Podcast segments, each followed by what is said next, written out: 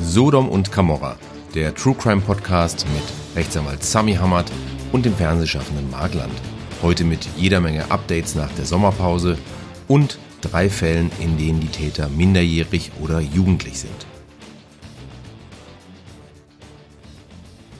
Hallo und herzlich willkommen zur zwölften Ausgabe von Sodom und Camorra, dem True Crime Podcast, der sich aktuellen Kriminalfällen in Deutschland und der Welt widmet, hin und wieder aber auch den Blick in die Geschichte richtet. Hallo lieber Sami. Hallo lieber Marc. Ich freue mich wie immer sehr auf deine fachlichen Einschätzungen unserer Kriminalfälle und justiziablen Ereignisse. Los geht's! So, so lieber Sami, ähm, Folge 12 äh, hat begonnen und wir sind aus der Sommerpause zurück. Ähm, was mich natürlich sofort zu der ersten wichtigsten Frage bewegt. Äh, wie war dein Sommer, Sami? Ah, es war herrlich. Ähm, wir waren tatsächlich in Urlaub. Wir waren auf Guernsey, eine der Kanalinseln, Channel Islands zwischen England und Frankreich. Ja. Und wenn man das so hört, ja, da denkt man erstmal, oh, der großer Tankerhafen mit Öl verseucht und was weiß ich. Also wunderschöne Inseln, Jersey, Guernsey, ähm, kann man sich nicht vorstellen. Also es ist wirklich, es ist grün, es sind wunderschöne Küsten. Also ich rege mal an, dass jeder im Internet mal nachschaut, Guernsey, G-U-E-R-N-S-E-Y ja. und sich das anschaut, weil das war wirklich toll. Und jetzt pass auf, super. Hinfahrt, gebucht, mhm. gebucht am Sonntag wir wollten zwei Tage in der Normandie vorbleiben, also mhm. auch anreisen mit dem Auto und dann schön ins Hotel, dass die Kinder sich ein bisschen erholen und vor allem der Papa. Ja, natürlich. und dann äh, war schlechtes Wetter und dann hat die Fähre hat äh, konnte nicht fahren und dann haben die uns aber nicht gleich auf den nächsten Tag gebucht, sondern drei Tage später. Ui. Und äh, ja, da muss man jetzt natürlich schadenersatzrechtlich mal schauen, weil die hätten uns ja buchen können auf den nächsten Tag, da war halt voll, aber das ist dann nicht mehr höhere Gewalt, sondern das Problem geht ja richtig Urlaubsgesellschaft. Ne? Was machst du denn dann? Ja, ja, nee, jetzt pass auf. Und dann haben wir eins gemacht. Wir sind dann da in Bayeux, ähm, haben wir angefangen, die, die Omaha Beach, wo die Alliierten gelandet sind und so, alle Strände, alle Museen ähm, äh, durchzumachen. Und es war wirklich, wirklich toll. Also ich weiß noch, wie ich die, die Mail bekommen habe, so äh, die Fähre morgen ist gecancelt und sie bleiben noch mal drei Tage. Ja. Und da hatte ich noch gedacht, so, es darf nicht wahr sein. Und äh, ja. jetzt im Nachhinein war es wirklich ein toller Part. Also da sieht man mal wieder, wie das Leben so spielt. Und ja. man darf nicht gleich immer sagen, das ist nichts, sondern es kann auch sein, dass sich da es ist so wirklich lustig, Schönes oder? eröffnet. Ja, das stimmt. Ich hm? sage ja immer, alles ist für irgendwas gut. Ne? Und in dem Fall äh, habt ihr dann ja, natürlich ganz neue, neue Erfahrungen gemacht an einem Ort, äh, von dem ihr eigentlich sonst nur, den ihr nur zur Durchreise nutzt. Das ist Ganz interessant. Und ihr wart in deiner Wohnung in Monaco oder was habt ihr gemacht? Äh, nee, die Wohnung in Monaco, die, äh, die gibt's gar nicht. Äh, das, äh, ich habe gar keine Wohnung in Monaco, leider. Komisch. Naja, ja, äh, nee, noch ich nicht, mir, noch nicht. Nee, unser Sommer war so eine Mischung aus, aus Gefrier und Sonnenbrand. Wir waren nämlich äh, in Dänemark. Und äh, um ehrlich zu sein, da, da war alles möglich, ja. Also von äh, einer steifen Brise äh, an der Nordsee äh, bis wirklich auch einen schönen Sonnentag oder vielleicht waren es sogar zwei äh, in diesem ganzen Zeitraum. Also ja, Dänemark ist schon schön, aber man, man muss halt auch irgendwie, also man muss halt einfach wissen, dass es da wettertechnisch irgendwie immer so ein bisschen, auch ein bisschen spezieller ist und vor allem grundsätzlich mal ein bisschen kühler. Aber war trotzdem schön. Äh, wir hatten ein schönes Haus, waren da mit Freunden und äh, insofern ähm, war das auch da ein schöner Sommer und wir haben die Zeit da sehr genossen. Ähm, und ja, also das war ganz nett. Klasse. So, lieber Sami, also dann haben wir jetzt den Sommer abgehakt. Ähm, wir sind Anfang September und fangen an mit unseren Updates. Und äh, bei den Updates ist es natürlich so, äh, jetzt waren wir eine ganze Zeit lang nicht online und on air. Was bedeutet, dass wir ein, ein paar Updates haben tatsächlich. Und ich fange an mit äh, einem Update zu dem äh, Fall, zu dem Mordfall von Petra Nohl. Ähm, wir erinnern uns, das war dieser Karnevalsmord in Anführungsstrichen, ähm, der 35 Jahre ähm, nach ähm, dem Geschehen aufgelöst werden konnte ähm, über vor allem über Aktenzeichen XY und ähm, dann hat man äh, einen Tatverdächtigen ermitteln können, den man Anfang des Jahres ähm, dann festgenommen hat. Und ähm, da kommt es jetzt tatsächlich auch zur Anklage. Also das ist ja dann immer so, man wird dann erstmal ne, irgendwie verhaftet und in Untersuchungshaft äh, gebracht Und, äh, und dann wird eben auch geschaut, ne, dass man alles vorbereitet, dass man dann auch wirklich Anklage, erhe Anklage erheben kann. Und das ist jetzt passiert. Also die Staatsanwaltschaft in, äh, hat am Landgericht Köln äh, eben angekündigt, Anklage zu erheben. Und interessant ist da in dem Zusammenhang auch, dass der Angeklagte tatsächlich kein äh, Geständnis äh, abgelegt hat oder sich äh, irgendwie anderweitig überhaupt zu geäußert hat zu diesem äh, Verbrechen. Was ich ganz interessant fand. Ähm, und der sitzt jetzt weiter da ein und, und wartet auf seinen Prozess, der wahrscheinlich jetzt im Herbst beginnt.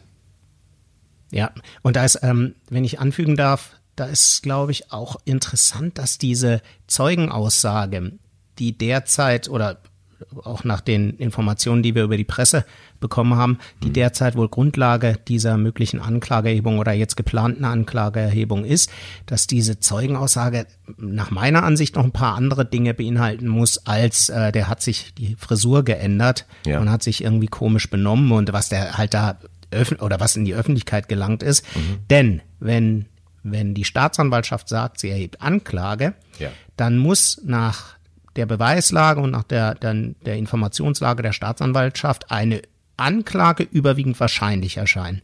Mhm. Und das Gericht lässt dann äh, die Anklage zu, wenn auch das Gericht der Meinung ist, dass eine äh, dass eine Verurteilung überwiegend wahrscheinlich erscheint mit ja. diesen mit diesen Beweismitteln, die da eben offen liegen. Und ich glaube schon, dass da noch irgendwas äh, vorliegen dürfte. Und das ist gerade nach so einer langen Zeit und ich finde, das Ding hat ja auch so eine Komponente, die Tochter war, die war, das war ein Baby, ne, acht Monate alt oder so. Die, die, ich ja, habe gelesen. Ne, ich glaube ein bisschen älter, aber, der, aber unwesentlich. Ja. ja, aber der, der, der, der Kommissar, der da diesen Fall auf dem Tisch hatte, hm. ähm, also die war jedenfalls, konnte die noch nicht sprechen oder so. Die war ganz klein, die dürfte sich an, an das, äh, an dieses Geschehen nicht erinnern damals. Und ähm, das hat trotzdem ihr ganzes Leben ja wohl bestimmt oder mitbestimmt. Und ja. die hat den Anruf bekommen und hat erstmal nichts sagen können und hat dann wohl, das hat sie so der Presse auch gesagt, dass sie hinterher erst verstanden hat, was das bedeutet und dass dann so eine Freude, so eine Freude eingesetzt hat. Ja. Und ich muss gerade als Jurist sagen, diese Freude teile ich. Mhm. Denn der Typ, der hat ja jetzt wirklich, was weiß ich, 40 Jahre lang oder was in Freiheit gelebt. 35. Hat da ähm, mhm. den Familienvater. Ja. 35, ja. Hat ja. den Familienvater gemimt und äh, weißt du, Kegelclub, ja, weiß ich nicht was. Zwei erwachsene und, Kinder, ja. Ja, und Vorgarten, ne, mit Zaun und hat sich ja da wohl offensichtlich auch immer sehr ähm, für seine eigenen Rechte eingesetzt, so wie ich das mhm. gelesen habe. Ja, ähm, Gerechtigkeit kennt Gott sei Dank keine zeitlichen Grenzen bei Mord, weil es nicht verjährt. Ja, also ähm, da sind wir gespannt, wie das weitergeht, aber es deutet natürlich in eine gewisse Richtung, so wie du es gerade beschrieben hast. Ähm, da bleiben wir dran und ähm, werden dann auch darüber hier berichten, wenn, wenn wir da Neues wissen. Ähm, es gibt ein kleines Update zu Madison Russo, die hatten wir in Folge 1 ähm, als einen Fall. Das war diese junge Frau, die äh, über TikTok Geld eingesammelt hatte. Also über TikTok hat sie eine, eine, angebliche Krebserkrankung öffentlich gemacht und hat dann so eine Seite eingerichtet bei GoFundMe, bei so einem Crowdfunding und hat da, ähm, weiß ich nicht, paar 30.000 Dollar eingesammelt. Und ähm, es ist tatsächlich so, dass sie sich jetzt im Juni, also erst hat sie ja alles irgendwie abgestritten und so, und jetzt hat sie aber im Juni äh, sich des Diebstahls schuldig bekannt.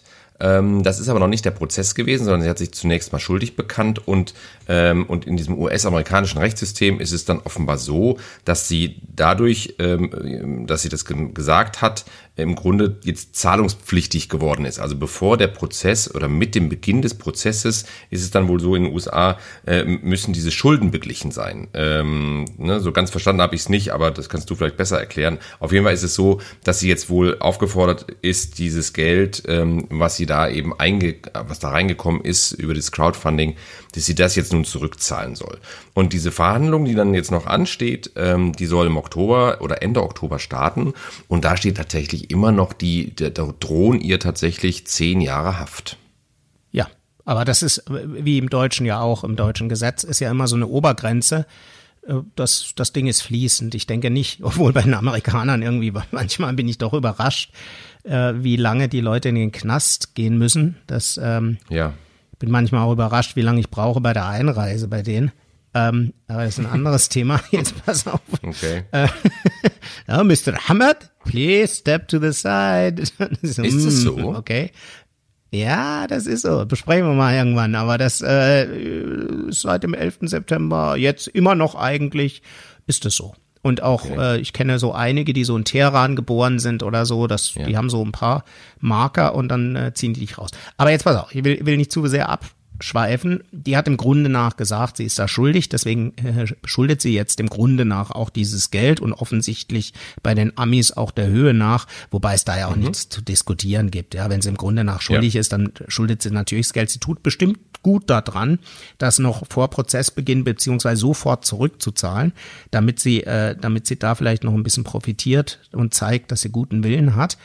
Ähm, und äh, ich möchte aber nochmal zurückverweisen, als wir das erste Mal Madison Russell oder bei der, bei, bei der zweiten Sendung von uns, glaube ich, haben wir gesagt, was macht denn die Anwältin oder der Anwalt von der?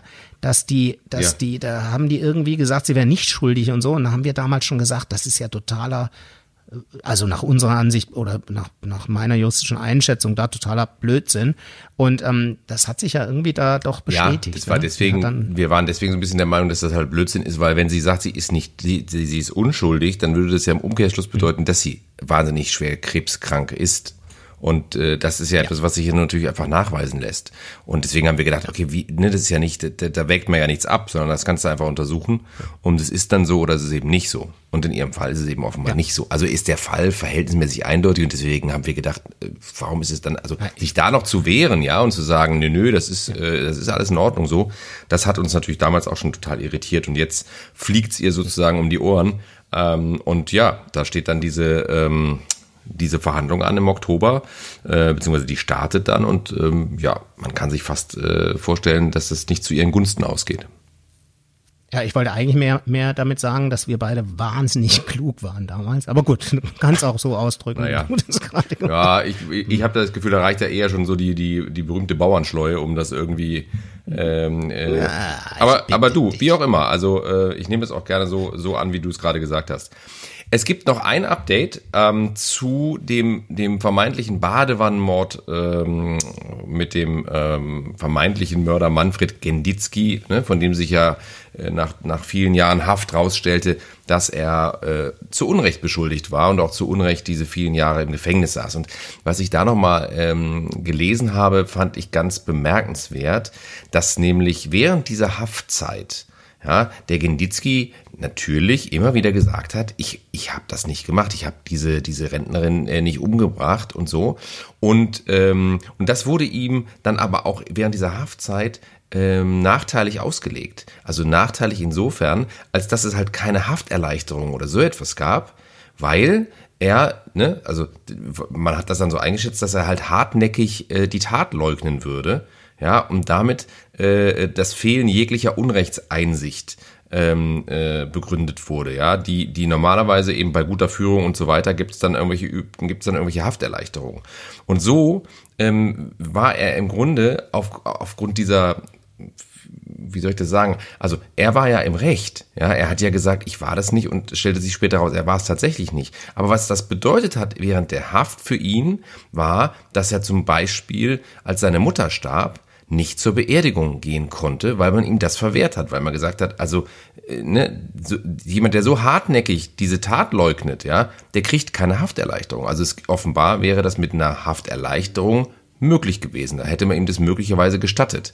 Und das finde ich äh, nochmal, ähm, wie soll ich das sagen? Das finde ich halt nochmal bemerkenswert, wenn du zu Unrecht äh, im Gefängnis sitzt äh, und, und, und, und einfach sagst, ich war das nicht, dann bist du während der Haft auch noch viel schlechter aufgestellt als jemand, der dann möglicherweise reuig ist, ja, und sagt, ja, ich habe die Bank überfallen, keine Ahnung, äh, und dann hast du bestimmte Hafterleichterungen.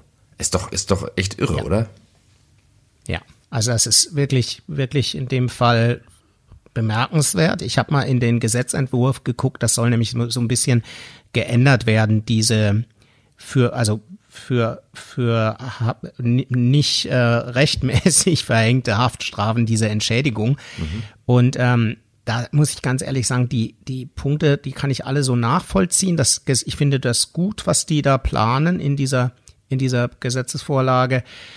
Und ich habe auch ein bisschen drüber nachgedacht. Der Punkt ist ja der, wenn jemand verurteilt wird nach mhm. unserem Rechtssystem, dann müssen wir davon ausgehen, dass er auch schuldig ist. Wir, das, darauf ja. beruht auch ein Stück weit unser Rechtssystem. Wir können ja nicht bei jedem sagen, Na naja, vielleicht ist er ja doch nicht schuldig. Ja. Und diese Hafterleichterung, wenn jemand unschuldig da sitzt, und das kommt ja hoffentlich und von dem Fällen, den, von denen wir wissen, auch nicht wirklich oft vor, sondern ja. eher sehr, sehr, sehr selten. Ähm, wie kann man denen begegnen? Und den kann man eigentlich nur durch eine Geldzahlung, eine höhere Geldzahlung äh, ent, entgegenkommen, ja, oder oder da kann man vielleicht da noch mal ein bisschen Gerechtigkeit schaffen. Das das ja. berücksichtigt dieser Gesetzentwurf und ähm, das ist, glaube ich, auch richtig. Denn okay. das, was der jetzt bekommen ja, soll, das, das einen anderen ja, Hebel hast du ja auch nicht, ne? Also ich meine, ähm, was willst ja, du machen? Genau. Du kannst ihm die Jahre nicht zurückgeben. Er sagt ja selber auch, haben wir ja schon drüber gesprochen, er sagt ja selber auch, naja, selbst wenn ich jetzt ein paar hunderttausend Euro bekomme, äh, die da ja auch gerade im Raum stehen, das sind ja über 300.000 Euro, die er wahrscheinlich jetzt bekommt, ja. ähm, das, das bringt ihn natürlich trotzdem die Jahre nicht zurück. Ja, das bringt ihm nicht zurück, äh, dass er, dass er seine Tochter aufwachsen sieht und solche Geschichten. Also das bleibt natürlich diese dieser wahnsinnige Schmerz und diese wahnsinnige emotionale Komponente, äh, die bleibt ja. Ob der jetzt eine Million kriegt oder 300.000, am Ende ist es ein Gutteil des Lebens ist einfach verschwendet. Ja, und das ist, äh, ne, und das ist halt das, was unterm Strich nachher da steht. Also du hast schon recht, natürlich ist, sind das sehr seltene Fälle. Ähm, und, und zum Glück, ja, und, und man, man hofft auch, dass es so bleibt. Aber es gibt eben diese Fälle. Und ähm, ja, ich wollte das nur noch mal einmal erwähnen, weil ich das noch mal so, noch mal so speziell tragisch das, fand, dass das jemand da sitzt, äh, ja, ähm, zu Unrecht verurteilt ist. Er weiß es natürlich, weil er sagt, ich war das nicht und er, er ist sich ziemlich sicher und hat dann aber auch noch mit, mit äh, verschärften Haftbedingungen im Grunde zu kämpfen, ja, weil er eben in Anführungsstrichen behauptet, dass er, dass er das nicht gemacht hat, zu dem er da verurteilt wurde. Also, äh, machen wir jetzt einen Haken dran, aber ich fand das nur noch mal, mir tat das einfach im Nachgang noch mal mehr leid, dass ich dachte, dieser arme Kerl, ja, äh, nicht nur, ja, kriegt, kriegt nicht nur unschuldig im Gefängnis, sondern auch, auch noch, äh, ne, anders als vielleicht andere, noch ein schwierigeres Los. Das dann. ist richtig. Das wollte ich nur sagen. Ganz übel, ja. So, ähm, dann haben wir noch ein Update ähm, zu den Remos. Das ist wahrscheinlich wenig überraschend, ne? denn äh, bei den Remos passiert ja irgendwie immer was, hat man das Gefühl. Ich hatte schon überlegt, ob man, ob man, weiß ja, ob wir jetzt einfach so eine Remo-Rubrik auch machen, äh, in jeder Folge. Ähm, ja. ne, denn das ist ja eine, alaikum, Remo. Ja, das ist, ich, ich freue mich, die sind immer wieder da. Ja, ja das, das, ist eine, das ist eine große, das ist eine große Familie und ich dachte, weißt du, vielleicht äh, ist das ja auch so, so ein Informationskanal am Ende dann auch. Dann kann man ja, wenn man unseren Podcast hört, kann man ja mal so ein bisschen gucken, was machen denn die anderen gerade so. Also ich, ich, ich dachte, das ist vielleicht ganz interessant, ja. aber gut, Spaß beiseite. Also ähm, äh, es gibt tatsächlich ähm, im wieder nochmal Informationen und News zu dem Juwelenraub von Dresden. Ja, da haben wir ja jetzt schon auch ein paar Mal drüber gesprochen und es gab immer wieder Updates. Ne? Erinner dich an den Holländer, der da irgendwie auch nochmal so an der, an der, an der als Randnotiz irgendwie nochmal ver, verhaftet und, und irgendwie verknackt wurde und so. Also da ist irgendwie immer was los und, und dieser Fall ist immer noch nicht vorbei. Ähm, und es ist so, es gibt also jetzt zum Beispiel einen neuen äh, Verdächtigen, ähm, ne? Also von den sechs, es war ja so, von den sechs Angeklagten äh, wurden im Mai fünf ähm, zu mehrjährigen Freiheitsstrafen verurteilt, ja, sind aber in Revision gegangen und einer hat ein Alibi und wurde freigesprochen. So. Und ähm, es war aber dann in dem Prozess auch so, ähm, dass, dass da immer noch auch ein anderer äh, irgendwie Name fiel. Und den hatte man dann äh, praktisch jetzt auch nochmal, also den hatte man schon mal verhaftet, nachdem dieser Name gefallen war. Ähm, dann gab es eine Beschwerde, dann wurde der wieder freigelassen, weil man gesagt hat, ja, also der, das muss man jetzt äh, ne, irgendwie zur Anklage bringen, aber äh, es besteht irgendwie keine Fluchtgefahr äh, oder es gibt keine ausreichenden Haftgründe und deswegen hat man hat man ihn dann sozusagen aus der Haft auch wieder entlassen und jetzt steht aber dieses Verfahren an. Das heißt, der wird also äh, auf jeden Fall jetzt auch nochmal äh, angeklagt und bei ihm ist es wohl so, der hat dann wohl ähm, sein Bruder, in dem Fall ist es nämlich einer von den Verurteilten, ist sein Bruder und die anderen sind seine Cousins. Ähm, und äh, der hat die wohl offenbar äh, mit dem Auto, mit dem Auto da irgendwo hingefahren ähm, und, und hat also sozusagen diese Tat mit unterstützt. Und das ist das, was als Vorwurf jetzt einmal im Raum steht. Also das zum Thema Remo 1. So, ja, und dann pass gibt's auf, aber, da, ja, sag mal. Mag ganz kurz einfügen, der saß tatsächlich im Publikum, als ja. einer seiner Brüder oder Cousins, wer auch immer dann von den Angeklagten, Stimmt. äh, ne, ne, was verlesen hat, ja, also so eine Aussage verlesen hat und dann, dann fiel erstmalig sein Name, also der, der, dessen Name, der, dessen jungen Mann, der, der, der da im, im Publikum saß. Der hat wahrscheinlich große Augen bekommen. Das hat dann wohl so weit gereicht, dass sie den auch irgendwann festnehmen konnten. Ja. Und äh, so kam der überhaupt ins Spiel. Ja, das also ich Ja, das weiß stimmt. nicht, der Das wird stimmt. ja wahrscheinlich saß hinterher wirklich dann auch nochmal Der saß da Rücksprache. wirklich im Publikum, Ja. das stimmt. Und hat sich Als das angehört. Zuschauer. Und ja, ja. Der hat Äh, bestimmt draußen bei der bei der bei der Kontrolle noch, als er da reingegangen ist, noch äh, äh, groß aufgemupft und dann ja, so kann's gehen und äh, ja. jetzt ist er eben auch noch mit im Boot. Ja. Und dann gibt es ja noch eine andere, man kann es schon fast schon Posse nennen, äh, im Zusammenhang mit diesem Juwelenraub. Ähm, und das finde ich, das fand ich nochmal extrem bemerkenswert. Ähm, äh, und zwar geht es um Folgendes. Also, äh, ich versuche das mal so vereinfacht auszudrücken. Ich bin ja Laie.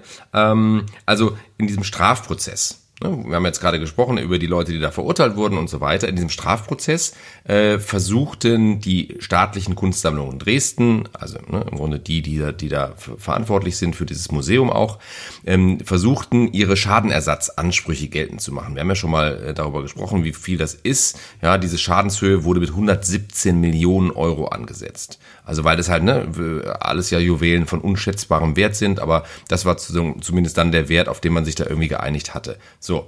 Und was ist dann passiert? Also, ähm, das musst du jetzt mal erklären, ähm, weil dann ist was Bemerkenswertes ja in diesem Prozess passiert. Was Ja. denn? Also die hatten ja, die hatten jetzt, pass auf, die hatten ja so Pflichtverteidiger, X-Verteidiger da irgendwie, die da mitgemischt haben. Ja. Und ähm, das, der, das Land Sachsen, beziehungsweise eine untergeordnete Behörde, die da aber zuständig ist, Ja. Ich weiß nicht, wer, wer da, wer da die Rechtsangelegenheiten macht, aber mal ein guter Tipp von mir, nächstes Mal einen Anwalt hinzuziehen oder eine Anwältin hinzuziehen vorher. Das ist manchmal ganz sinnvoll, denn es gibt die Möglichkeit in einem Strafprozess auch zivilrechtliche Ansprüche, heißt Geld, Schadenersatz zu fordern. Das kann man machen. Ich habe das auch mal gemacht vor Jahren. Ähm, das macht man, wenn, wenn diese Ansprüche, die man hat, leicht zu überschauen sind, leicht zu beziffern sind und für das Gericht auch leicht zu entscheiden ist, ja, da ist was oder nicht. Bei Okay. mir war das, äh, da hat einer ein Auto gekauft, die Papiere waren gefälscht, man hat gesehen, der äh, äh, der Typ, der das Auto verkauft hat, ähm, der hat Dreck am Stecken ähm, und da habe ich einen diesen sogenannten Adhäsionsantrag gestellt und habe gesagt, der muss auch äh, das Geld zurückzahlen ne?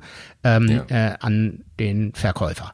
Adhäsion von Anhaften, ja, das ist so wie wenn zwei Papiere aneinander haften, da kommt das her, lieber Marc, ne? Also nicht, wenn du im Winter am Metall leckst und kleben bleibst. Das ist nochmal ein anderer, so wie bei Dumm und Dümmer an alle, die den Film kennen. Ja. Ähm, nein, also Adhäsion von, Ja. ja, Wahnsinnsszene.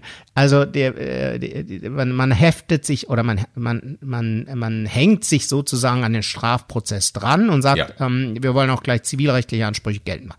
Da hat irgendeiner gedacht, ähm, beim, bei der Behörde, oh, geniale Idee, das mache ich, das ist eine super Idee, Mhm. da können wir nämlich gleich unsere Ansprüche geltend machen. Hm, klingt erstmal gut.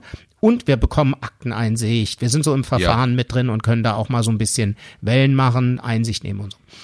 Okay, also Jetzt ist erstmal kein schlechter passiert. Gedanke, würde man ja als Laie denken. Ei- Grundsätzlich kein schlechter Gedanke. Nur, Okay. ich denke, dass sehr viele Juristen gedacht haben, die das so beobachtet haben, hui, ja, äh, sportlich, weil diese Ansprüche zu beziffern in diesem Strafprozess dürfte schwierig werden. Die hatten ja f- f- 117 Millionen Schaden. Ich glaube, dann haben sie es runtergerechnet auf 87 Millionen und so. Aber der Richter kann ja nicht einfach sagen, hier 87 Millionen muss zurückzahlen. Es könnten ja auch 87 Millionen und 127.212,73 Euro sein. Das muss ja genau sein. Okay. Und das kann der Strafrichter nicht leisten. Und da hat er auch keinen Bock zu, das zu leisten. Der sagt dann, macht das bitte in einem zivilrechtlichen Prozess. Das Ja. könnt ihr machen. Ja, na, das ist ja nichts verjährt oder so, sondern bitte macht das jetzt äh, wunderbar da am Landgericht Köln äh, oder wo auch immer ähm, äh, und äh, Okay, diskutiert das da verstanden. durch. Aber was war das- dann- das verstehe ich, Und dann was hat, er, war dann dann der hat der Fehler? Richter gesagt, Dem Grunde nach habt ihr recht, ihr kriegt an, äh, Anspruch, also ihr könnt eure Ansprüche durchsetzen, hat das aber wegen der Höhe dann äh, sozusagen abgewiesen. Ja, Ja. Da, wir haben die Urteilsgründe da diesbezüglich noch nicht, also bezüglich der, äh, jedenfalls habe ich noch nichts gefunden Ja. äh, bezüglich dieses äh, äh, äh, dieses Kostenfestsetzungsantrages Mhm. Also jedenfalls, ähm, da ist die Frage, ähm, oder äh, äh, der hat die Kosten den der der dem Land Sachsen auferlegt. Ja, also das äh, äh, die, die den Adhäsionsantrag gestellt haben. Also die Kosten Okay. für, die diesen, für diese Entscheidung, also für diesen, für diese Verfahren. Genau, weil die Remos äh, wurden nicht verurteilt äh, letztlich. Ne? Die Ja. wurden nicht verurteilt. Der Antrag wurde gestellt. Nö, machen wir nicht, abgewiesen. Ja. Ähm, jetzt sind die Remos nicht verurteilt worden. Wer trägt die Kosten? Derjenige, der verloren hat. Das ist das Land Sachsen. Jetzt haben wir x Pflichtverteidiger und jetzt Ja, ich glaube zwölf, um das mal gucken. zu präzisieren. Also, Ja, äh, das- okay, ob das, also kann man zwölf. zwölfmal jetzt rechnen. Das wird auch nicht irgendwie geteilt, sondern jeder dieser Pflichtverteidiger kriegt seine Kohle. Aber warum? Warte mal ganz kurz. Warte mal ganz kurz, weil das ist ja jetzt der wichtige Punkt. Also, das wurde jetzt abgelehnt äh, von dem von dem Richter aus aus den eben genannten Gründen habe ich verstanden. Aber w- wieso gibt es jetzt möglicherweise Geld für die Pflichtverteidiger der Remus? Das habe ich noch nicht verstanden. Okay, um, um ganz genau zu sein, ja, ähm, wurde der Adhäsionsantrag sicherlich, davon gehe ich aus, so gestellt, dass die Remos, die da sitzen, als Gesamtschuldner verurteilt werden sollen. Gesamtschuldner bedeutet, jeder Einzelne schuldet die gesamte Summe, aber dann würde ja bedeuten, dass zwölfmal die Summe bezahlt werden müsste. Nee, der Gläubiger kann sich dann einen raussuchen.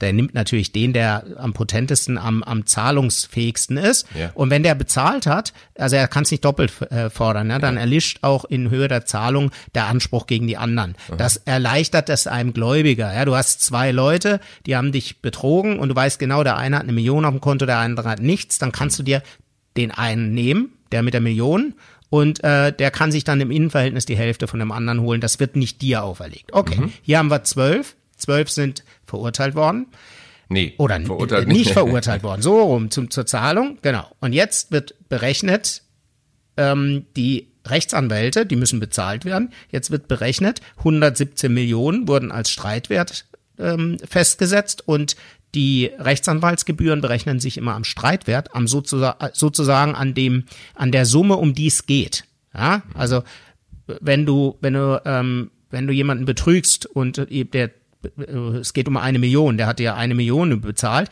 dann ist der Streitwert eine Million. Ne? Also da haben wir Und das ist 117 nicht Millionen gedeckelt, wurden festgesetzt. Äh, jetzt pass auf, die, also 117 Millionen Streitwert, der ist im, im RVG, im Gesetz für die Rechtsanwälte, ist es gedeckelt auf 30 Millionen. Das heißt, wenn du, wenn du jemanden betrügst um, äh, um eine Milliarde, dann sind die Rechtsanwaltskosten genauso hoch, wie wenn du jemanden um 30 Millionen betrügst. Also bei 30 Millionen ist Schluss, aber bis dahin staffeln sich die Rechtsanwaltsgebühren nach Streitwert. Das heißt, Ja.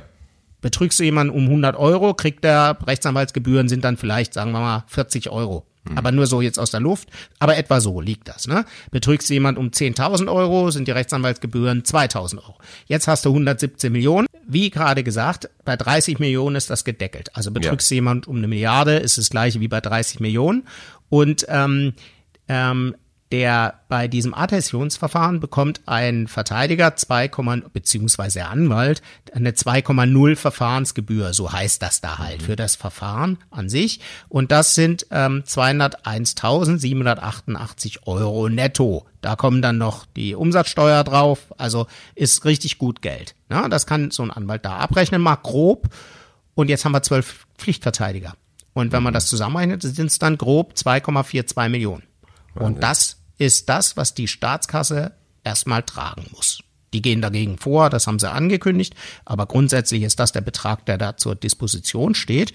Und da kann ich nur sagen, herzlichen Glückwunsch bei 2,42 Millionen, die die Steuerzahler zu tragen haben, sollte man sich doch vorab mal überlegen, ob so ein Adhäsionsantrag wirklich Sinn macht oder ob man nicht äh, einfach ein separates Verfahren von Anfang an einleitet, um die, um die dann zivilrechtlich dran zu bekommen. Das Einzige, was vielleicht ganz gut ist, ist, dass ähm, das Urteil, das wird zugrunde gelegt jetzt beim zivilrechtlichen Verfahren. Ja. Das heißt, ähm, die, die, da geht's dann wirklich nur noch um den Schaden an sich und der Staat wird das auch gewinnen. Ja, aber ich bin halt der Meinung, das war es nicht wert. Die hätten das sowieso gewonnen im Zweifel. Ja, und ähm, 2,42 Millionen ist viel Geld. Also ich wäre ehrlich gesagt auch ungern in der Haut jetzt von der Frau oder dem Mann, der das für die Behörde damals entschieden hat und da rumgeschrien hat, ich habe eine super Idee, wir stellen einen Adhäsionsantrag. Hört sich so ein bisschen an wie also mal eine Schätzung von mir, relativ junge Kollegin oder relativ junger Kollege, der Adhäsionsantrag noch auf dem Schirm hatte, das haben nämlich viele schon gar nicht mehr auf dem Schirm, also noch nah am Referendariat beziehungsweise am Studium dran. Ja, manchmal ist es dann doch besser, nochmal nachzufragen. Das ist jetzt, ich lehne mich weit aus dem Fenster, aber bei 2,42 Millionen, was wir alle oder was, was äh, die Steuerzahler tragen müssen, Naja, vor allen Dingen glaube ich, ja, vor allem wird das ja Unmut geben. Ne? Ich meine, wenn das jetzt wirklich so kommt, ähm, dass, dass dieses Geld da bezahlt werden muss, ja, dann ist das ja am Ende weißt du, dann, dann, wie soll ich das sagen, dann bereichern sich am Ende, also natürlich nicht, also ne, nicht im, im, im Sinne, äh, nicht im strafrechtlichen Sinne, aber ähm, im Grunde kriegen dann die Anwälte der Remus, die ein, die ja nachweislich dieses Verbrechen begangen haben, diesen Raub begangen haben, verdienen am Ende noch richtig viel Geld mit diesem Raub. Also das ist so, das ist so etwas, was mir dann nicht so in den Kopf will, ja, wo ich dann irgendwie denke, das kann doch nicht sein, äh, dass da jetzt zwölf Anwälte 200.000 Euro kassieren. Also das ist doch absurd. Es kommt ja noch abgefahren. Das sind ja Pflichtverteidiger irgendwie, die wurden denen ja zur Seite gestellt. Ja. Ne? Das sind noch nicht mal Wahlverteidiger, sondern es kann auch gut sein, dass die Remos da rein sind in den Prozess und gesagt haben, wir haben kein Geld, ne? Ähm, mhm. dass die, dass sie gar nichts auf der hohen Kante haben, offiziell. Und dann wird der Anwalt auch noch gestellt und auch der Vorschuss wird dann vom Staat bezahlt, wie auch immer, ja, also ja. egal. Ja. Ähm, jedenfalls äh, haben die jetzt nochmal richtig Geld daran verdient. Ja, äh, äh, ehrlich gesagt, das freut mich mehr oder weniger für die Kolleginnen und Kollegen, die da verteidigt haben. Ne, die machen ihren Job. Ähm, ja, da sind wenigstens gut entlohnt worden. Das ist wahrscheinlich auch nicht so lustig gewesen, das Verfahren. Ja, der Staat zahlt, das Land Sachsen. Herzlichen Glückwunsch. ja, da gratuliere ich auch. Also sehen wir ja sehen, ob es dann wirklich so kommt. Aber wenn es so kommt, dann werden wir es auf jeden Fall hier nochmal ähm, mitteilen. Das waren die Updates. Unser heutiger Fall ist kein einzelner Fall, sondern es sind genau genommen drei. Ähm, alle haben gemeinsam, dass der oder die Täter zum Zeitpunkt der Taten Kinder waren oder Jugendliche. Und äh, uns interessiert vor allen Dingen in diesem Zusammenhang, wie die Gerichte hierzulande, äh, aber auch in den USA mit solchen Fällen umgehen und was äh, Täterinnen und Täter eigentlich für Strafen zu erwarten haben. Ne? Also hier, aber auch drüben in den USA, wenn es denn überhaupt welche gibt, auch das werden wir besprechen. Wir beginnen in Deutschland, wo dieses Jahr zwei brutale Fälle das Land erschütterten, kann man wirklich sagen. Ja? Ähm, einer war im, im Anfang des Jahres, einer war im März. Ähm, Im ersten Fall war es so, dass ähm, eine zwölfjährige, ein zwölfjähriges Mädchen aus äh, Freudenberg im, im Siegerland äh, erstochen wurde. Und zwar ähm, sollen eine zwölf- und 13-jährige über 70 Mal auf äh, die Luise eingestochen haben. Das Motiv der Tat ist noch unklar, ähm, aber Experten sprechen aufgrund dieser, der, dieser brutalen äh, Vorgehensweise, also ne, 70 Mal eingestochen, von einem sogenannten Übertöten. Das fand ich, äh, das fand ich bemerkenswert. Ich hatte das noch nie gehört, äh, diesen Begriff. Ähm, ich weiß nicht, ob du den schon kanntest. Vielleicht eher als ich wahrscheinlich, oder? Also ich, ich kenne ehrlich gesagt äh, einen Begriff, der äh, äh, irgendwie noch besser klingt oder fast besser, überschießende Innentendenz. Oh Gott, das ist, wenn jemand mehr Vorsatz hat, also die, der innere, der innere Tatentschluss überschießt die, das Äußere. Und mhm. jetzt habe ich bei Übertötung schwer das Gefühl, die wollen sagen, das Äußere überschießt, also die, die wollten das gar nicht und haben öfter eingestochen, aber das, so ist das nicht. Das ist tatsächlich eine überschießende Innentendenz. Das heißt, die haben, oder nicht mal überschießend, sondern die haben besondere Wut und Aggression da. Äh, in der, ja. Oder da besteht besondere Wut und Aggression in der Beziehung zwischen Täter und Opfer.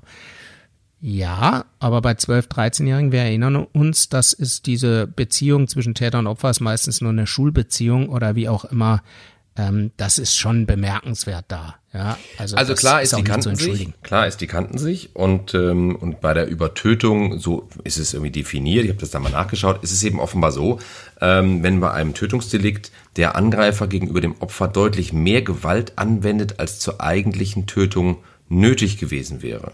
Ne? Also in diesem Fall eben diese sehr vielen ja. Messerstiche.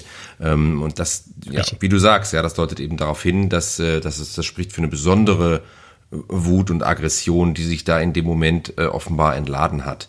Ähm, aber jetzt gehen wir mal, gehen wir mal diesen Schritt weiter. Also, also wie geht man jetzt mit diesen Kindern um? Denn es sind ja Kinder, ja, 12 und 13. Ähm, ist es, also erste Frage mal grundsätzlich, können jetzt diese beiden Mädchen strafrechtlich zur Verantwortung gezogen werden? Ja oder nein?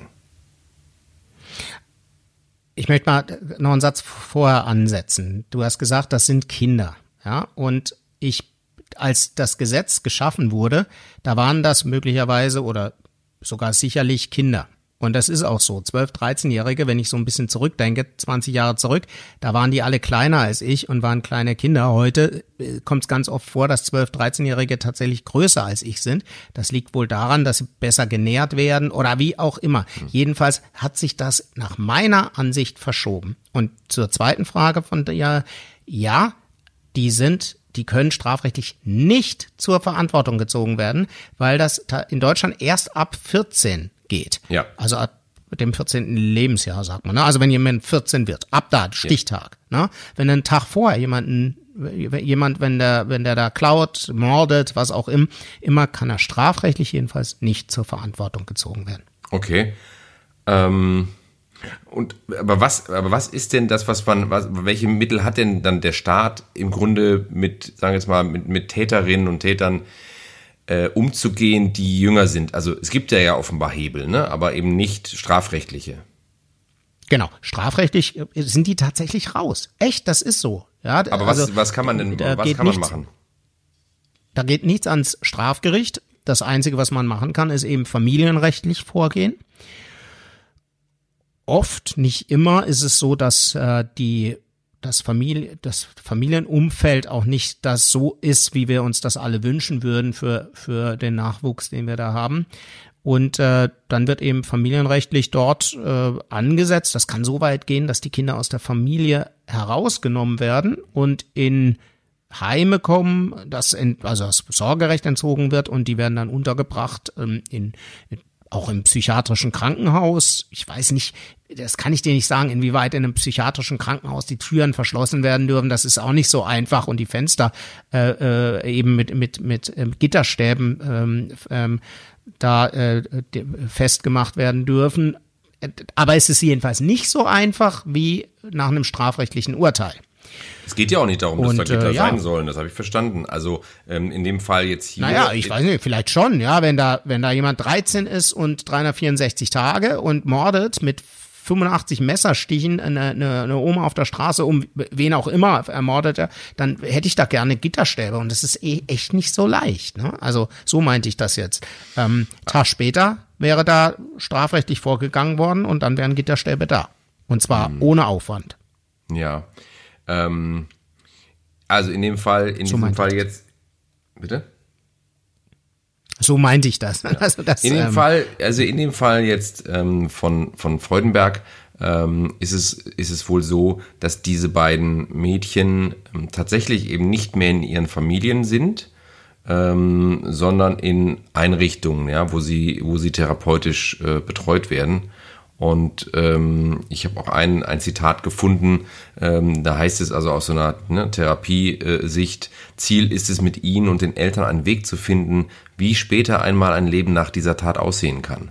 Denn das ist ja nicht nur, ne, ist ist ja auch etwas, was, was ja auch die, also diese Mädchen ja auch irgendwie äh, bei allem Schrecklichen, aber ja irgendwie auch, auch, weiß ich nicht, verarbeiten müssen. Ich weiß nicht, wie man das am besten ausdrückt. Ne? Also ähm, weil äh, es ist ja immer fraglich und deswegen gibt es ja diese Grenzen, auch diese Altersgrenzen. Es ist ja immer fraglich, wie, äh, wie reif ist denn ein junger Mensch, äh, ja, mit zwölf, ist der sich überhaupt schon äh, der Tragweite bewusst dessen, was da passiert und so weiter. Ja, also das, das spielt ja alles damit rein, warum es diese, warum es diese Altersgrenze ja auch gibt. Und ähm, ich glaube, das hat ja. schon auch damit zu tun. Also, ne, und selbst wenn man jetzt das Gefühl hat, okay, da ist jemand, der ist überaus reif äh, für sein Alter äh, und schon weit, du hast es ja gerade gesagt, keine Ahnung, wenn jemand irgendwie 13,5 ist oder sowas, ja, aber selbst dann greift einfach dieses Gesetz äh, und es, äh, ne, die Grenze ist bei 14 und da bleibt sie auch. Ne? Und ähm, das, das, da gibt es sicherlich auch oder möglicherweise auch gute Gründe dafür. Aber äh, sag mal, ein Punkt, ähm, der mich dann interessiert, ist, ähm, jetzt haben wir gesagt, strafrechtlich ist es nicht verfolgbar, das ist klar, aber es gibt die Möglichkeit, ähm, jetzt beispielsweise durch die Familie des, des getöteten Mädchens Schmerzensgeld zu verlangen, oder? Ja, das ist möglich und dann im Rahmen ganz normal des äh, der zivilrechtlichen Ansprüche, da wird dann geschaut, ähm, äh, auch gen genau wieder, wie weit äh, konnten die die Tat selbst einordnen, wie weit haben möglicherweise auch die Eltern ihre Aufsichtspflicht verletzt oder auch ihr, ja ihre Aufsichtspflicht. Äh, das, äh, das ganz ehrlich, ich glaube, dass die die Eltern der des Opfers da da erstens relativ wenig Interesse haben. Zweitens, die Frage ist, ob sowas mit Geld aufgewogen werden kann. Das ja. dritte ist, der, der, bei, bei sowas die, der Schmerz, der eigene Schmerz, den einem da die Rechtsprechung beziehungsweise das Gesetz zugesteht, das ist sehr, sehr umrissen. Also in Amerika würden die Millionen bekommen, was der Gegner meistens dann auch nicht hat und was dann auch nicht fließt. Aber ja. in Deutschland, da kriegen die vielleicht 10.000 Euro hinterher, ja. Also da können ja, Sie wahrscheinlich auch drauf verzichten. Mir ging es ja auch weniger um die, äh, also das, dass das natürlich eine emotionale Komponente hat, das ist klar. Mir ging es eigentlich eher um diese sachliche, äh, also um das Faktische sozusagen. Also die, die könnten, ja. wenn ich es richtig verstehe, also, Schadenersatzansprüche. Schmerzensgeld, äh, genau. Die, das können die durchsetzen. Und da möchte ich, möchte ich noch was sagen, da, da in, an dem Punkt. Ja. Es kann bei einer Person, die sowas macht und unter 14 ist, ein, nehmen wir da ganz knallhart ein Mädchen, da kann, da würde ich noch sagen, vielleicht hat die einen psychischen äh, Defekt und man muss genau schauen, ist sie überhaupt schuldfähig oder kann man ihr die Tat äh, persönlich vorwerfen, wie weit ist sie? Mensch, das waren zwei. Da hätte mal eine sagen können, ey, das können wir nicht machen. Wir können nicht mit dem Messer auf eine einstechen. Ich steck nicht drin, ob da, aber das hört sich schwer nach Girls Camp an. Und äh, da mu müssen auch Eltern heutzutage mal schauen, dass die Kinder mit ihrem YouTube, was weiß ich, nicht so sehr abdriften, dass hinterher so ein so ein Müll rauskommt. Also da muss ich ganz klar wirklich Partei für die für die für die Eltern oder das macht ja sowieso jeder für die Eltern des des Opfers ergreifen. Das geht überhaupt nicht. Also in Richtung dieser beiden Mädchen, äh, das ist unfassbar. Dass äh, das äh, und jetzt wird natürlich schön geschaut, dass die psychisch auch wieder hergestellt werden und dann ihr restliches Leben verbringen können in in in in, in mit mit normalen äh, Möglichkeiten. Ähm, ja, der Weiße Ring kümmert sich wahrscheinlich dann um die, um die äh, Angehörigen des, des Opfers. Sorry, dass mir hier so ein bisschen der, der Kragen platzt, äh, platzt bei so einem Fall, aber das ist so. Da ist, äh, da, da, das ist echt übel, wenn ich das so sehe als Jurist von außen und ja. Juristen werden werden verstehen, warum ich da so ein bisschen hochgehe, weil das ist halt oft so, dass dann die Angehörigen der Opfer ja. äh, plötzlich nur dastehen und blöd gucken können und äh, wenig Hebel haben. Naja, aber ich finde das, also finde deine Reaktion finde ich jetzt auch nicht so ungewöhnlich, weil das ist natürlich ein Thema, was halt stark polarisiert und auch emotionalisiert. Und ich glaube, ähm, das ist ähm, deswegen, das ist ja ein bisschen der Spiegel auch in der Gesellschaft, weißt du, da gibt's ja genau diese Stimmen eben auch, die sagen, ja, jetzt, jetzt, äh, ne, wie viel Energie legt man jetzt da rein, ja, diese Mädchen ähm, sozusagen auf die Spur zu bringen, äh, hier ist ein Mensch ums Leben gekommen, das, das muss man ja auch irgendwie würdigen und so weiter. Also diese, diese Diskrepanz, die sich daraus ergibt, ähm, inhaltlich äh, und auch emotional kann ich total nachvollziehen. Deswegen ähm, äh, bin ich da ganz, äh, also das kann ich gut nachvollziehen. Ähm, in einem anderen Fall, ich habe ja eben angedeutet, es gab zwei wirklich schreckliche Fälle in Deutschland dieses Jahr und der zweite Fall, ähm, da war es etwas anders. Ähm, da reden wir von einem Täter, aktuell zumindest. Ich erkläre später warum. Also ein Täter, der zum Zeitpunkt der Tat 14 Jahre alt war. Ähm, ich hole kurz aus. Also es geht um einen Jugendlichen aus Wunsdorf bei Hannover, ähm, der seinen gleichaltrigen Mitschüler gefesselt und dann mit Steinen erschlagen haben soll. Also die hatten sich offenbar irgendwie verabredet, ähm, irgendwie Ende Januar zum, weiß nicht, zum Spielen oder so, ja, und dann sind die irgendwo hingegangen Und da ist es dann passiert, so wie ich es gerade beschrieben habe. Und als eben das Opfer nicht von dieser Verabredung zurückkehrte, hat sein Vater, hat der Vater den Sohn als vermisst gemeldet. Und äh, im Zuge der, der Suche nach diesem äh, Sohn soll dann der, der, dieser Täter, der Achtklässler, äh, der Polizei gestanden haben, dass er seinen Mitschüler getötet und versteckt habe. Und äh, aber hat er dann offenbar auch preisgegeben, wo, denn dann wurde die Leiche gefunden und bei der Obduktion diese stumpfe Gewalteinwirkung, also offenbar eben verursacht durch äh, Steine, als Todesursache festgestellt. Also ne, sehr, sehr grausame, sehr grausame Tat. Wie gesagt, wir haben ja eben schon geklärt, 14 Jahre alt, also strafmündig. Ähm, und was noch hinzukommt bei ihm ist, dass der auch schon vor dieser Tat ähm, aufgefallen war. Also der hatte offenbar äh, so Erpresserbriefe äh, in Briefkästen von Nachbarn verteilt. Ja, und in diesen Briefen hat er damit gedroht, ihre Häuser in die Luft zu sprengen oder den Kindern der Adressaten etwas anzutun, sollte er kein Geld erhalten. Also eine ganz krasse, eine ganz krasse äh, Geschichte, wie ich finde, ähm, zeugt also schon von einer gewissen ja, wie soll ich das sagen? Also äh, ne, da war, da war schon, da war schon einiges im Argen, sage ich mal, bei ihm offenbar, ja. Und ähm, äh, während des Prozesses, also der, ne, da wurde ja auch der Prozess, der ist ja auch schon äh, gelaufen. Wir sagen auch gleich, was da, was da rauskam. Ähm, während des Prozesses wurde bekannt, ähm, dass die Staatsanwaltschaft wegen eines möglichen Komplizen ermittelt. Denn dieser Junge oder Jugendliche, wie auch immer, der hatte ähm, offenbar davon gesprochen, dass, ähm, dass ein weiterer Mitschüler an dieser Tat beteiligt gewesen sein soll. Ähm, das ist allerdings noch nicht geklärt, ob dem so ist. Dem wird nachgegangen, aber das ist tatsächlich noch nicht geklärt. Aber jetzt zurück zu dem jugendlichen Täter. Denn jetzt wird es interessant. Was, lieber Sami, wurde jetzt vom Gericht entschieden in Bezug auf die, auf die Verurteilung, auf die Strafe? Ja, der hat tatsächlich die möglich, derzeit mögliche Höchststrafe bekommen, die man in dem Alter bekommen kann, nämlich zehn Jahre Freiheitsentzug. Ja. Und ähm, da ist dann halt auch die Frage, steckt man denn jetzt ins Gefängnis? Also ins Gefängnis von Erwachsenen kommt er schon mal nicht, ja, sondern ja. Äh, es gibt ja auch dann eben für, für Jugendliche und Heranwachsende entsprechende Unterbringungsmöglichkeiten. Bei ihm wurde entschieden, der soll tatsächlich in ähm, eine sozialtherapeutische Einrichtung ja. äh, kommen. Okay. Und auch da wird er im Zweifel eben ja, psychologisch behandelt. Ich will das gar nicht absprechen, ja, jetzt mit ja. dem, was ich vorher gesagt habe. Das ist ja auch richtig, dass man sich da um den jetzt kümmert. Sollte man äh, auch.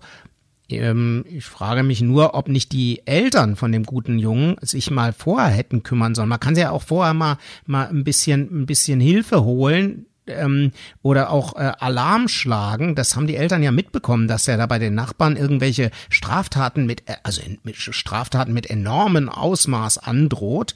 Und äh, da kann man ja aber sogar das, mal bei der Staatsanwaltschaft sagen. Da muss ich, ich kurz einhaken. Das weiß ich nicht genau, ob die das wussten, weil ähm, das ist ja so, wenn ich es richtig verstanden habe, in diesem Prozess ähm, ist er ähm, ja nicht nur in Anführungsstrichen für für diesen Mord verurteilt worden, sondern eben auch für diese versuchte räuberische Erpressung. Also das hat man ihm ja dann äh, in diesem Prozess offenbar auch zugeordnet. Also soll nur heißen, ähm, ich weiß nicht ja. genau, ob das schon vorher tatsächlich bekannt war, dass er das gemacht hat oder ob das erst im ja. Zuge dieser Verhandlungen äh, geklärt werden konnte. Weiß ich nicht, ne? Also könnte ja auch anders da gewesen sein. Hast du, hast du mit deiner, mit deiner schönen, ruhigen, ausgleichenden Art auch mal wieder richtig, genau richtig wirklich angesetzt an dem Punkt.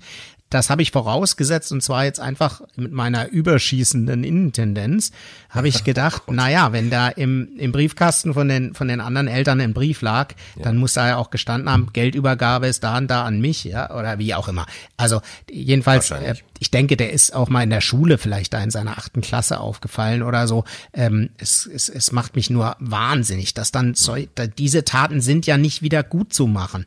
Ne, wenn wenn da dem, dem, dem, bei dem Opfer ein Bein gebrochen wäre oder so. Ne? Und das macht mich halt fuchsteufelswild, weil da ist das Leben erstmal für die für die Eltern eher vorbei. Also jedenfalls, du hast völlig recht, da ist eine Tatmehrheit Mord, ne? Und ja. dann mit äh, Tatmehrheit mit versuchter räuberischer Erpressung in zwölf Fällen, das dürften tatsächlich diese zwölf Briefe oder Eltern gewesen sein, äh, ist er verurteilt worden und ja, zehn Jahre Höchststrafe wird sehen. Also es ist so, ich meine, das, das gibt ja auch Gründe, ähm, warum da jetzt diese Höchststrafe auch tatsächlich verhängt wurde. Denn ich glaube, wenn ich es richtig äh, auch gelesen habe, dann war es auch so, dass der äh, jetzt auch im Umfeld dieses Prozesses zum Beispiel, ja, als der da vorfuhr und so, ne, aus der Untersuchungshaft und so, da hat er auch dann der, der Presse irgendwie den Mittelfinger gezeigt und so. Also der war offenbar wirklich alles andere als jetzt irgendwie, sage mal, reuig oder so. Und äh, ich glaube auch, ähm, dass auch, also er hat auch, er hat wohl auch grundsätzlich auch äh, eingeräumt, dass er, dass er, ähm,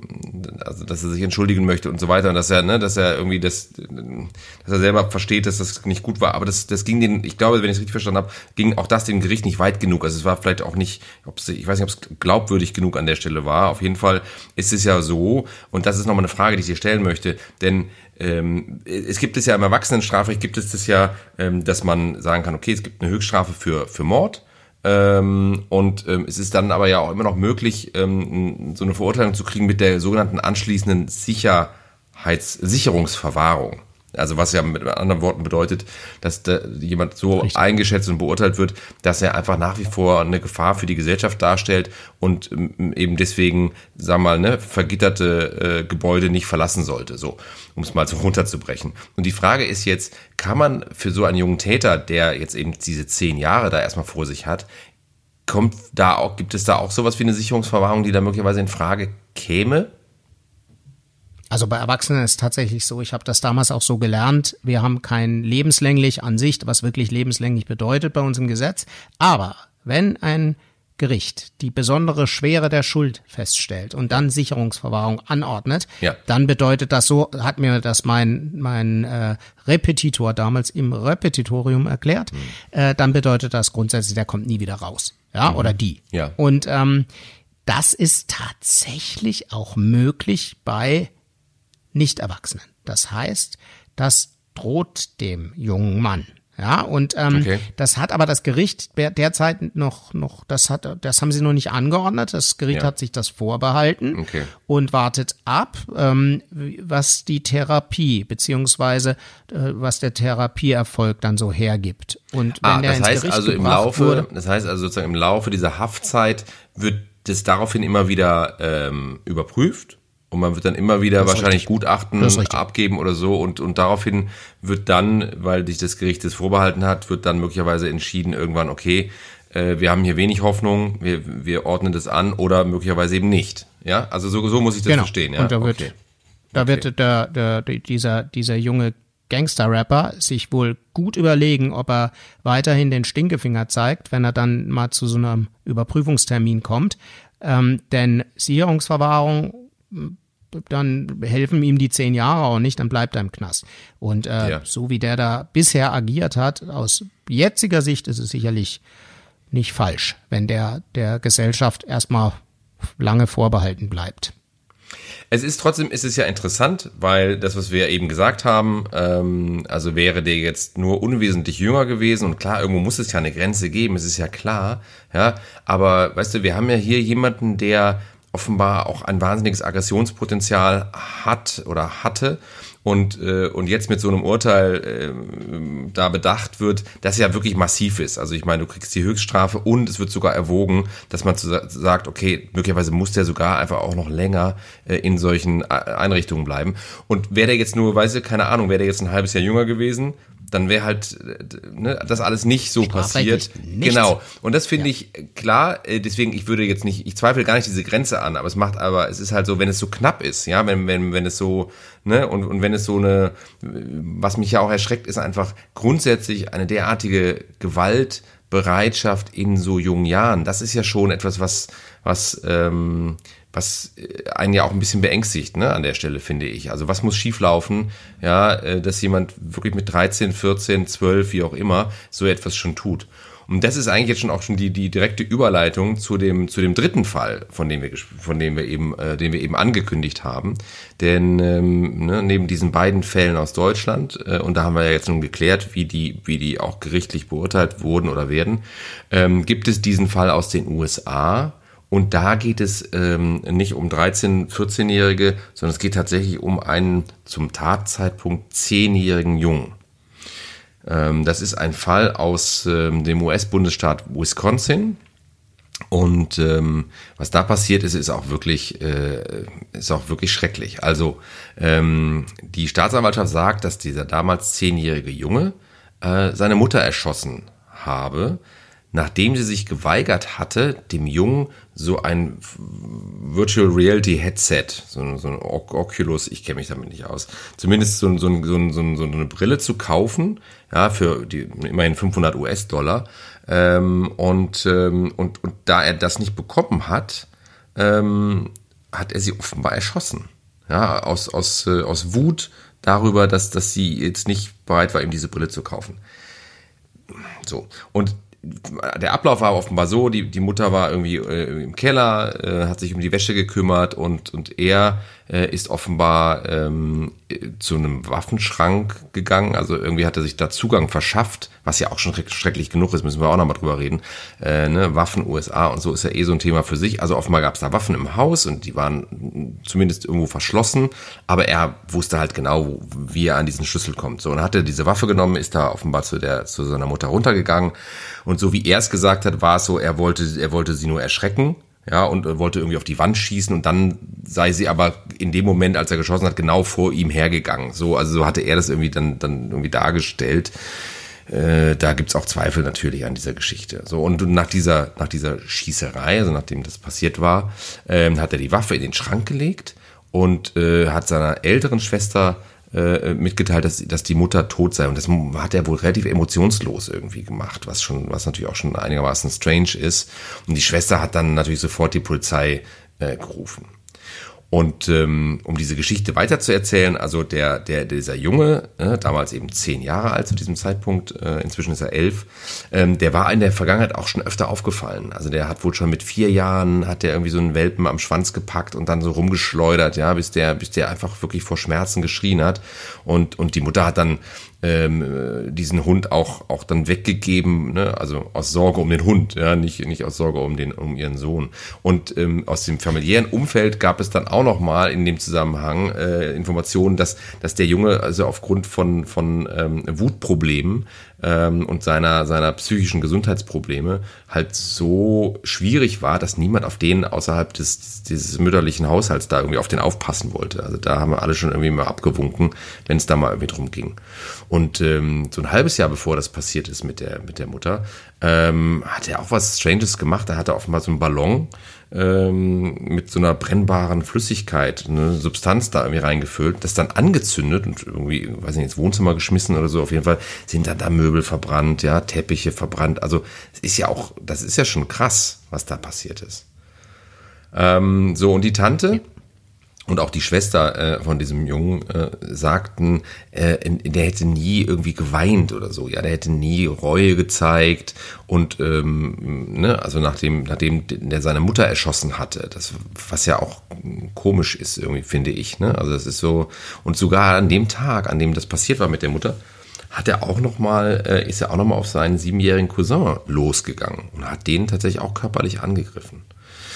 So, und was dann, und was dann passiert ist, also in dem Umfeld, in diesem Zusammenhang und so, ähm, hat man dann äh, ihm natürlich auch irgendwie Fragen gestellt, ja, warum hat er das denn gemacht und so weiter. Und dann, dann hat er so bizarre Dinge erzählt, wie zwei Schwestern haben ihm gesagt, dass er das tun soll.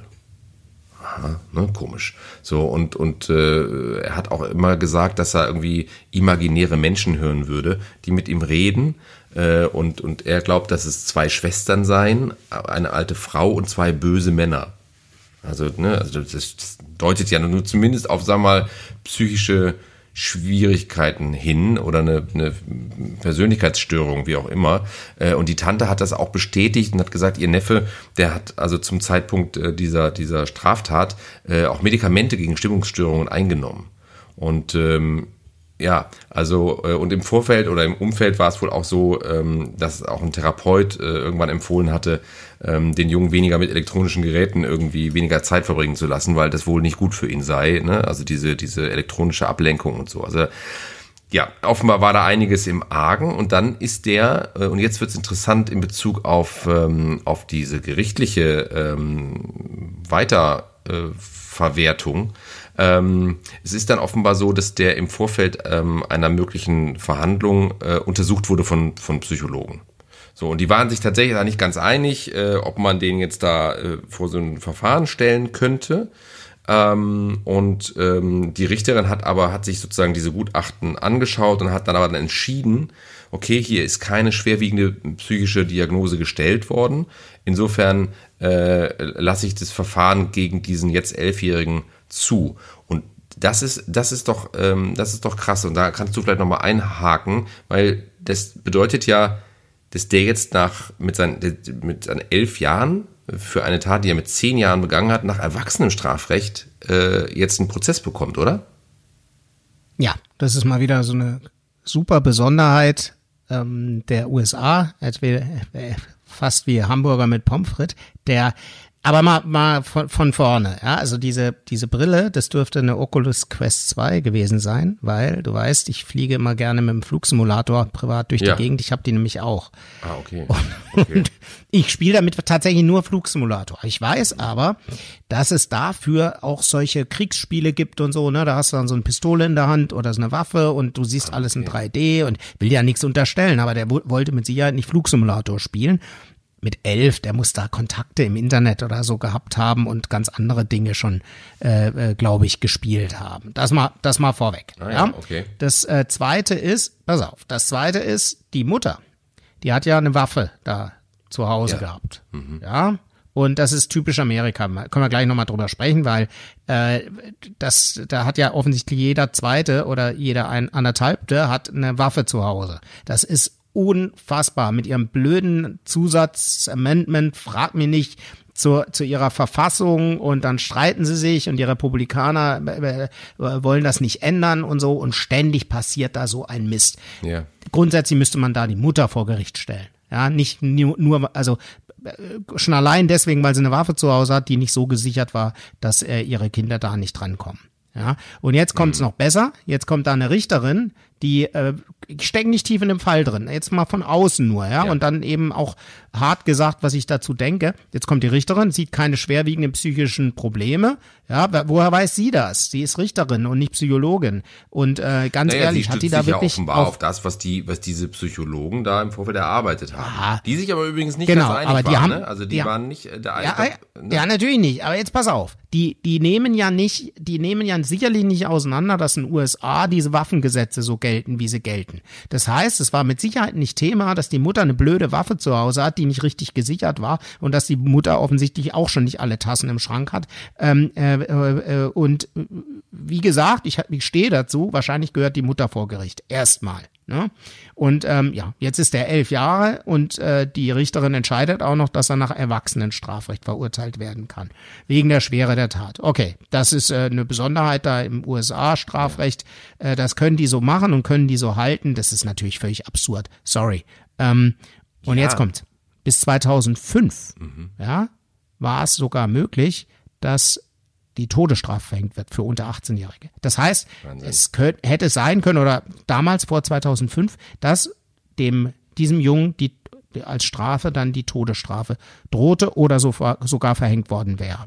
Das muss man sich mal vorstellen. Ja. Da bringst du dann hinterher noch die Elfjährigen um, ähm, weil du, weil du zu laxe äh, äh, Waffengesetze hast und es nicht äh, auf die Reihe kriegst, ähm, die, die Kinder der Erziehung und der Beaufsichtigung zuzuführen, wie das sein soll. Wahnsinn. Ja, da das finde ich vielleicht wirklich, auch mal. Das finde ich wirklich irre. Vor allem, wenn man sich dann auch vorstellt, das ist ja in den USA auch nicht unüblich, dass ähm, diese zum Tode verurteilten ja auch noch viele Jahre äh, im Gefängnis dann leben erstmal. Ne? Ja. Also es ist ja nicht so, dass ja. man das, das, dieses Urteil gibt und dann ist es eine Woche später irgendwie rum, sondern es ist ja meistens, zieht sich das ja über Jahre, bei manchen ja auch über Jahrzehnte, äh, bis es dann tatsächlich vollstreckt so wird. Also das ist ein grausames. Jetzt stell dir mal, Marc, stell dir mal vor, schau mal auf dein eigenes Ich zurück und jeder, jede Hörerin, jeder Hörer bitte mal ganz kurz auf das eigene Ich zurückschauen, dass man war oder mit elf Jahren. Ja. Ganz ehrlich, würdest, oder da fällt einem doch als allererstes ein, ja, das war ich damals, aber ich bin heute jemand anders. Ne? Naja, natürlich, genau, klar. Deswegen ist es ja auch so, wie es dann in Deutschland ist, ist es tatsächlich, finde ich, auch dann äh, besser geregelt tatsächlich. Weil wenn ich mir jetzt vorstelle, ähm, das dass stimmt. dieser Junge, ne, dass dieser Junge da ähm, jetzt mit einer Strafe nach erwachsenem Strafrecht rechnen muss, dann kann es ja einfach sein, dass sie sagen, ja, also du kriegst jetzt übrigens eine Strafe von 60 Jahren oder so. Ja, der, der kriegt, du, du, kriegst ja. ja. du kriegst ja für jede einzelne Tat dort eine Strafe, die dann hinterher noch kumuliert wird ja, in den USA. Also das ist mal, nicht ja. so mit Gesamtstrafe, hatten wir auch schon im, im Podcast. Und ähm, da, da kann so richtig, du, da, da kommt dann irgend so ein Mist raus wie 100 Jahre, ne? Mhm. Ähm, ja. Ähm, also das, also, also unfassbar. das wird, das wird jetzt im Herbst ähm, wird das verhandelt ähm, und auch dazu werden wir uns, äh, da werden wir dranbleiben und werden dann sicherlich auch dazu nochmal ein Update geben, wenn wenn wir da wissen, was da äh, dann am Ende entschieden wurde und ob es dann doch vielleicht nochmal ja eine Veränderung in der äh, in dieser Beurteilung gab. Ähm, aber es ist ja so, weil wir ja eben auch darüber sprachen, also wann kann man eigentlich auch eine, eine Tat selber überhaupt auch einschätzen und was, was Rechts- und Unrechtsbewusstsein angeht. Und da macht der Gesetzgeber ja in Deutschland eben ne, sehr klar diese Grenze mit 14 Jahren auf. Ja? Ähm, und ja. äh, was sagt der Gesetzgeber denn grundsätzlich eben, oder warum, du hast ja, glaube ich, so eine Formulierung, warum, äh, was ist denn die Begründung dafür, dass man eben vorher, also eben zum Beispiel mit einem Alter von zehn Jahren, äh, eben nicht äh, in dieser Art und Weise verurteilt werden darf hierzulande, wie das in den USA möglich ist. Warum ist, was sagt dazu der Gesetzgeber? Ja, das ist richtig. Da geht es um die Einsichtsfähigkeit. Der Gesetzgeber oder das Gesetz bei uns und auch die Rechtsprechung, die sich natürlich da zwingend dran orientiert, die sagen, äh, vor 14 ist die Einsichtsfähigkeit im strafrechtlichen Sinne noch nicht gegeben. Kinder können das noch nicht so genau begreifen und können auch nicht entsprechend steuern, was sie da tun. Und deswegen kann man ihnen das auch strafrechtlich nicht zur Last legen. Vorhin deine Frage, ja, was ist denn dann zivilrechtlich? Ne? Ähm, da ist es ein bisschen anders. Da wird auf die Einsichtsfähigkeit abgestellt und zwar nicht so Alters mit so einer starren Altersgrenze, sondern dann wird tatsächlich geschaut, äh, bis zu 18 steigert sich das dann. Ah, die Einsichtsfähigkeit ist hier höher und da wird auch individuell beurteilt. Ähm, äh, und äh, das Gericht redet dann eben auch mit den, mit den, äh, äh, mit denen, die da verklagt wurden. Und äh, wie gesagt, dann ist das so eine fließende Frage. Ne? Also das kann ein bisschen mehr sein beim einen, ein bisschen weniger die Einsichtsfähigkeit. Im Strafrecht ist das nicht so. Starre Grenze 14 bei uns. Meiner Meinung nach, wenn ich es noch ansetzen oder anfügen darf, sollte das abgesenkt werden auf 12. Da kann man redlich drüber diskutieren oder viel diskutieren drüber. Ich finde 14 ist zu hoch in unserer Zeit. Und ähm, äh, ja, also Gesetz sagt aber 14 und so ist das bei uns. Und zumindest ist es, glaube ich, ganz gut, dass es im Strafrecht überhaupt so eine Grenze gibt, damit wir nicht in so in sowas reinlaufen, wie wir das jetzt in den USA sehen. Lieber Sami, ähm, ich danke dir wie immer sehr für deine Einschätzung. Es hat mir viel Spaß gemacht. Ähm, wir haben eine, finde ich, äh, wirklich eine spannende Folge äh, jetzt gerade produziert und ich stelle jetzt eben auch wieder fest, ich habe es auch echt vermisst. Ja, es ist jetzt, es ist jetzt eine Weile ja, her, ja, dass, ja, wir, dass wir Folge 11 gemacht haben. Jetzt ist Gott sei Dank Folge 12 im Kasten. Und ich freue mich, dass wir jetzt wieder sehr regelmäßig äh, uns zusammenfinden, um über ähm, Fälle wie, wie die von heute sprechen können. Ähm, also, lieber Sami, vielen Dank. Und ähm, bis in dem Fall jetzt wieder ganz bald. Ja, und ich möchte auch noch sagen, ich habe es auch wirklich auch vermisst und wir sind ja auch privat befreundet und haben dann trotzdem Kontakt, auch wenn wir keinen Podcast machen. Aber über juristische Themen sprechen wir vor allem im Podcast und es hat sich heute wieder gezeigt, weil ich bin ja schon wieder auf 180 gewesen und bin es immer noch und es hat sich wieder gezeigt, was du für ein für ein Abstrakt Abstraktionsvermögen hast und wie du eigentlich immer ruhig bleibst und die Sachen dann doch sehr pointiert beleuchtest und, und, und, und moderierst. Und das ist toll. Und ich bin wirklich ein Stück weit auch stolz mit dir, gemeinsam Gott, diesen Podcast jetzt, also jetzt, bitte, jetzt werde ich ja gleich rot. Also ich, ja, ich, ich, verstehe mich eher, verstehe mich eher, verstehe mich eher als dein Adhäsionspartner.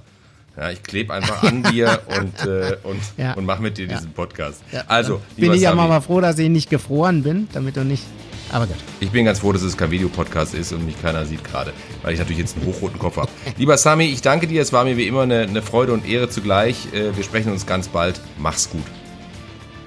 Bis bald, lieber Mann.